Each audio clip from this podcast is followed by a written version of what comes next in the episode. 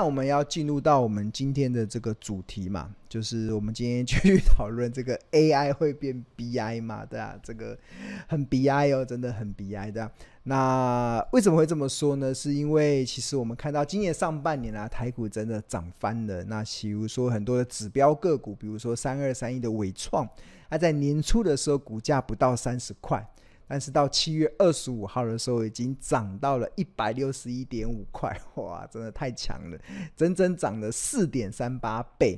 然后最近出现了回档嘛，我们看到这两天的纬创应该出现了蛮明显的回档。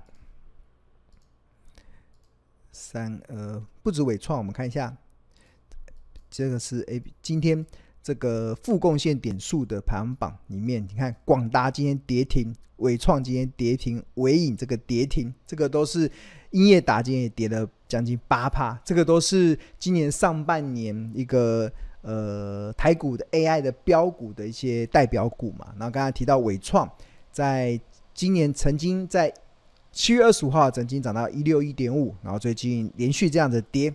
那不止纬创跌，我们看到广达最近也也开始跌了。那先前最高来到二七，然后今天跌停板来到二一三。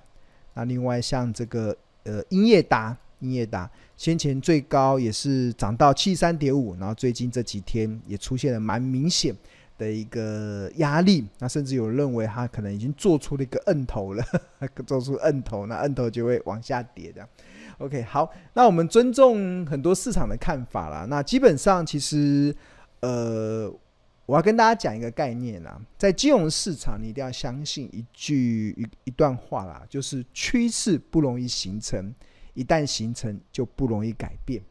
就是很多时候，一个一个正在起风的趋势啊，它正正在开始快速的起风的时候，那它不太容易在短时间内发现，原来它只是一个南柯一梦，我发现那个完全是一个做梦的题材。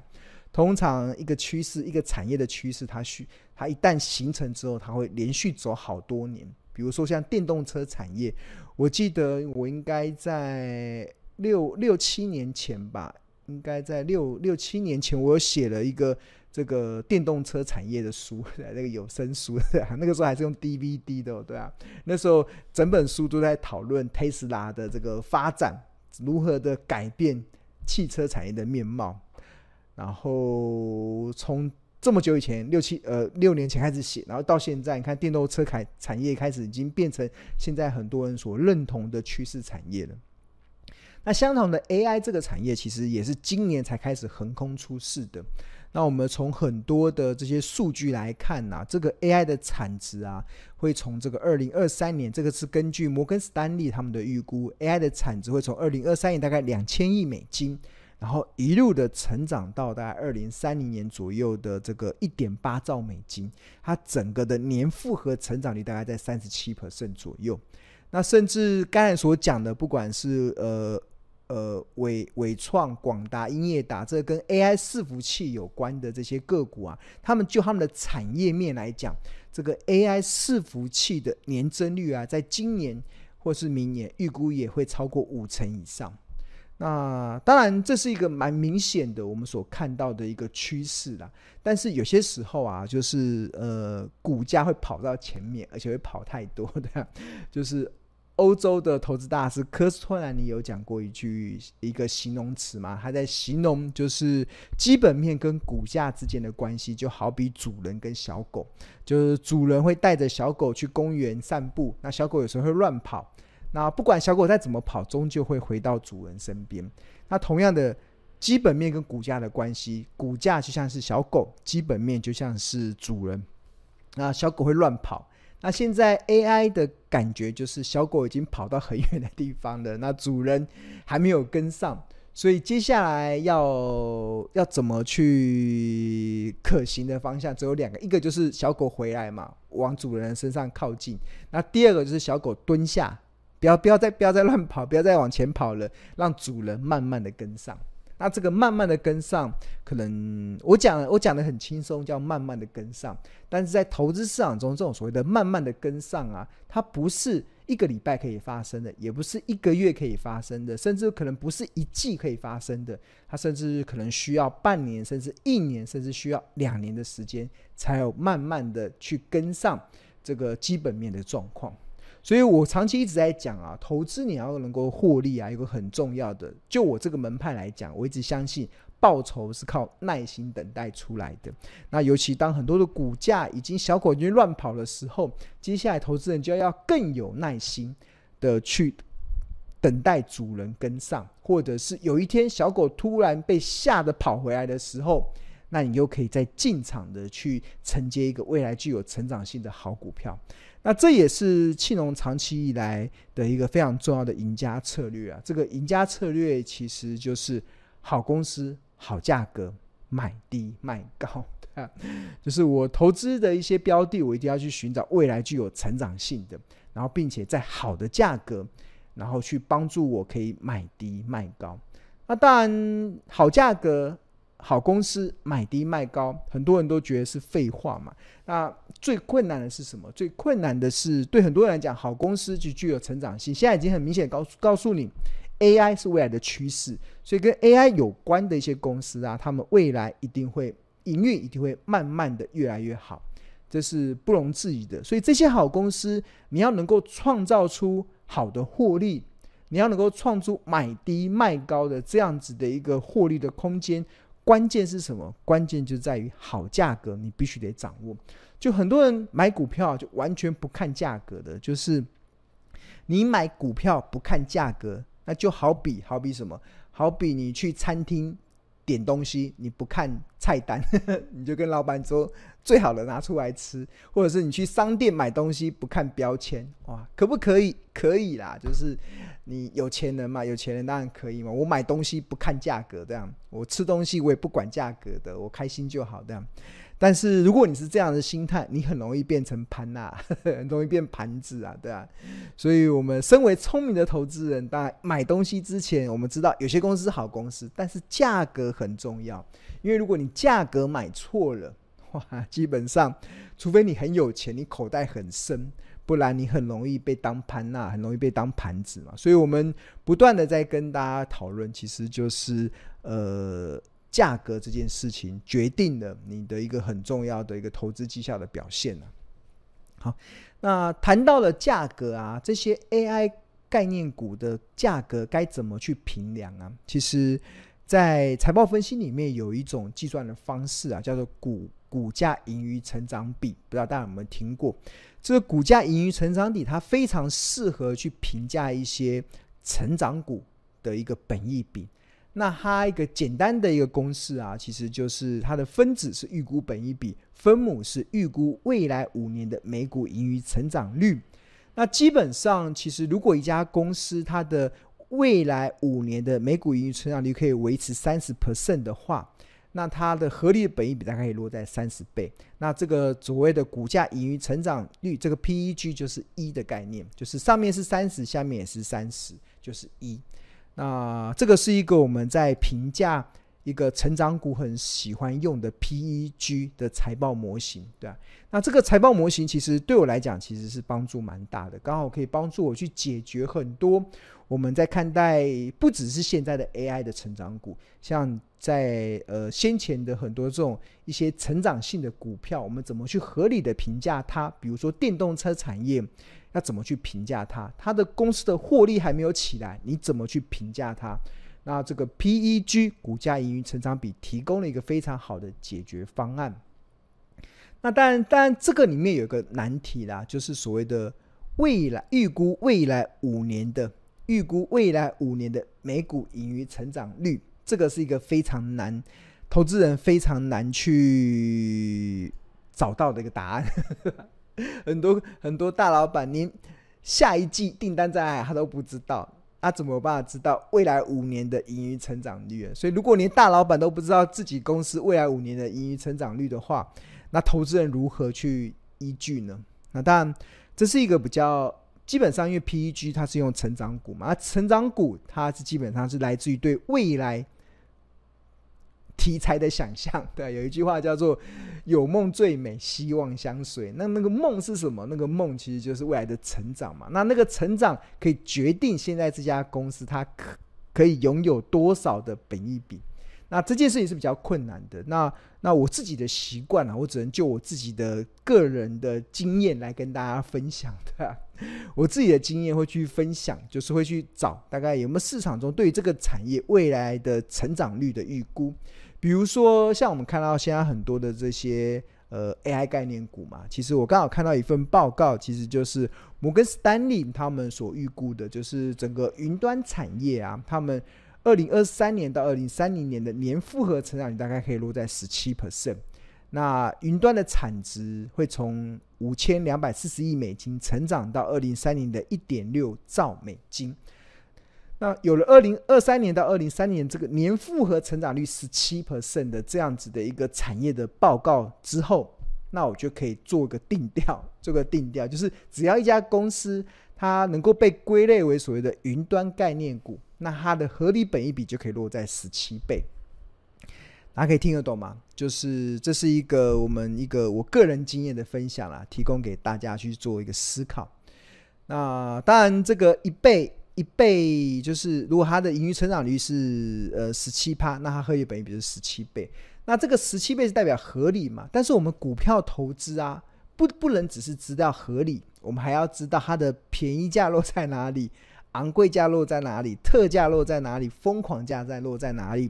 所以那个除了这个从一开始之外，你一定要往下去找它的便宜跟跟特价，往上去找它的昂贵跟疯狂。那针对这个 PEG 啊，其实不同的投资的大师有不同的看法。那比如说英国的投资大师吉姆史莱特，他认为一是合理，零点七五是便宜，一点五是昂贵。那这个 PEG 最早也是从这个吉姆史莱特所所所开始孕育而生的，然后后来被美国的投资大师彼得林区发扬光大。那他一样认为一是合理，但是他认为零点五是便宜，二是昂贵。那到了庆隆，庆隆我自己对于台股的一些理解，然后对于台湾财报的一些理解，所以我提出我自己的看法。那一样遵守一是合理，但是我认为零点七五可以视为便宜，零点五可以认为特价，一点二五是昂贵，一点五是疯狂。那这样子的一个区分，就可以帮助我们去评价一家成长股，它的合理价落在哪里，便宜价落在哪里，特价落在哪里，昂贵价落在哪里，疯狂价落在哪里。那大家不要小看了这个 PEG，这个其实这也是。呃，这个 PEG 它针对成长股的一个评价模式会非常的具有参考价值。那这也结合了庆隆长期以来的主张，就是我认为任何一档股票都可以透过财报分析去计算出合理的企业价值，即使它已经涨到天外太空去了，我们还是可以用适合它的财报的模型去试算出它的合理的企业价值。那举例来说，刚才我不是有提到吗？今年三档的指标股，广达、伟创、英业达。那我们同样用 PEG 的模型去套用，那这三档的股股票，他们的合理的企业价值会落在哪里？那用用的方式就是用二零二三年所有法人对于近三个月啊，所有法人对于这三档股票二零二三年预估的平均值，比如说广达落在七点五六，纬创落在三点三九，英业达落在一点八五，然后套用在我们刚才讲的 PEG 的那个倍数，那我们就可以决定广达的合理价落在一二九，然后昂贵价落在一六一，疯狂价落在一九三，那伟创。合理价落在五十八，昂贵价落在七十二，疯狂价落在八十六。英业达合理价落在三十一，昂贵价落在三十九，疯狂价落在四十七。但是，但是，眼尖的观众有没有感觉？哦，现在他们的股价不是都涨超过疯狂价了吗？广达早就已经超过两百块了，伟创超过一百块了。刚才讲英业达也超过七十块了。所以，这个二零二三年的企业价值不准。呃，我。我只能说不是不准，只是小狗跑了更前面。它跑到什么程度？它跑到了二零二四年，二零二四年的企业价值。对吧？那一样相同的模式，那我们一样用这个法人对于这三家公司二零二四年的预估 EPS 平均值，广达是会上升到九点二六，纬创会上升到五点三七，英业达会上升到二点三八。那从从理可证，广达二零二四年企业价值疯狂价在二三六，二三六是疯狂哦，所以我们看到广达近期的股价二三六是疯狂，它先前涨到。多少？二七一哇，二七一，这个已经涨到二零二四年了，已经涨到明年的获利的疯狂价了，所以自然要修正啊，自然要修正，要修正，对啊，要修正一下。那伟创，伟创的疯狂价，二零二四年的疯狂价是一三七，哇，我们看一下伟创，伟创的疯狂价一三七，它先前涨到一六一，啊？这个。二零二四年的疯狂还要高哇！那最近跌回来也蛮蛮合理的啦。啊，跌到一二一，大概也跌到了疯狂价开始往下了，对啊。那昂贵价是一一四嘛，所以再再跌个一根就 就跌到昂贵价。二零二四年哦，对啊。然后音乐达，音乐家的二零二四年的疯狂价是六十一块。然后我们看音乐达，音乐达的音乐达。疯狂价六十一块，它先前涨到七十三块，哇，真的涨到这个小狗已经跑到二零二四年的疯狂了，对啊，那当然需要休息啊，真的要休息。那所以从这个几个面向来看呢、啊，我我我不认为 AI 会变成 BI，对啊，它只是一个涨多之后合理的回档修正的，就像是天气不会永远万里无云。有时候三不五时会来个台风嘛，但是它不会改变夏天还是很热的天气啊，对啊，我相信台风过后，我们还是接下来晴空万里，还天气还是很热，大家还是得开冷气。最近虽然有台风，哇，感觉不用再开冷气了，但是这个只是短暂的。那相同的一个趋势产业，一个丢席的产业，对啊？正逢其时的产业，它不会永远万里无云，它有时候会有台风啊，台风来的时候，那会有一些波动。那台风过后之后，它还是会恢复，就像我们现在夏天的样子，还是很热的。所以，但是需要时间，真的需要一点时间。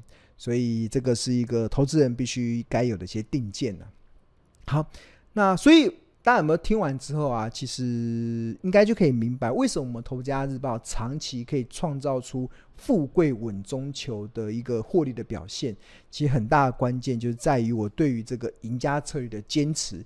好公司、好价格跟买低卖高，就是我们不会盲盲目的去追股票，我们会透过合理的财报分析去计算出一家公司合理的企业价值，去寻找一些好的公司、具有成长性的公司，那自然而然就可以帮助很多的订户，即使不看盘也能够安心赚大钱。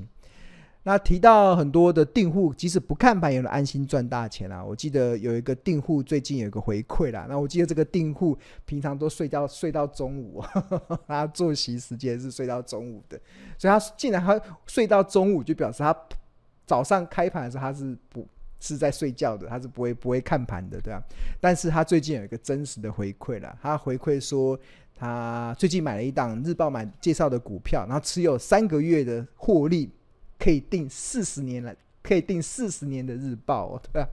哇，三个月的获利可以订四十年的日报，哇，他是买了很多吗？其实他有分享其他的对账单啊，其实买的张数不多，都一张一张一张一张而已。其实，呃，总获利大概在三十七、三十三十七、三十七万多啦，对啊，所以三十七万多可以订四十年的日报。我那时候看的时候，我突然愣了一下，我觉得，嗯，我们的日报真的是非常的物美。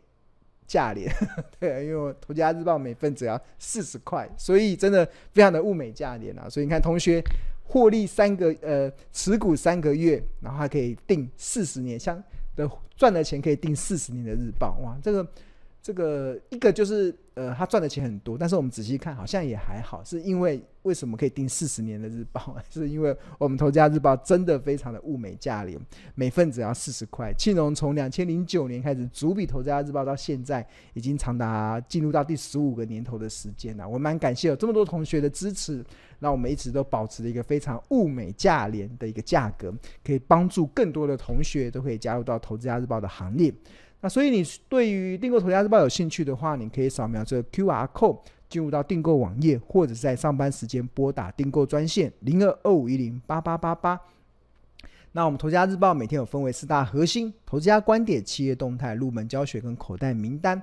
那我们会追踪一些趋势产业。那这些趋势产业中，如果有我们认为可以进一步追踪的个股，如果还有牵扯到财报分析、技术分析或筹码分析的话，我们也会有一些入门教学。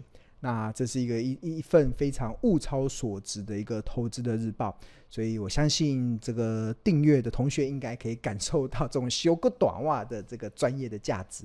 好，那现在订购两百四十份日报可以免费获得参加八月十七号这个我们所举办的与庆农的今年的最后一场的见面会。那我们这次的主题叫 AI 护底，台股出大运。那也诚挚的推荐给大家，也请大家近期把握喽。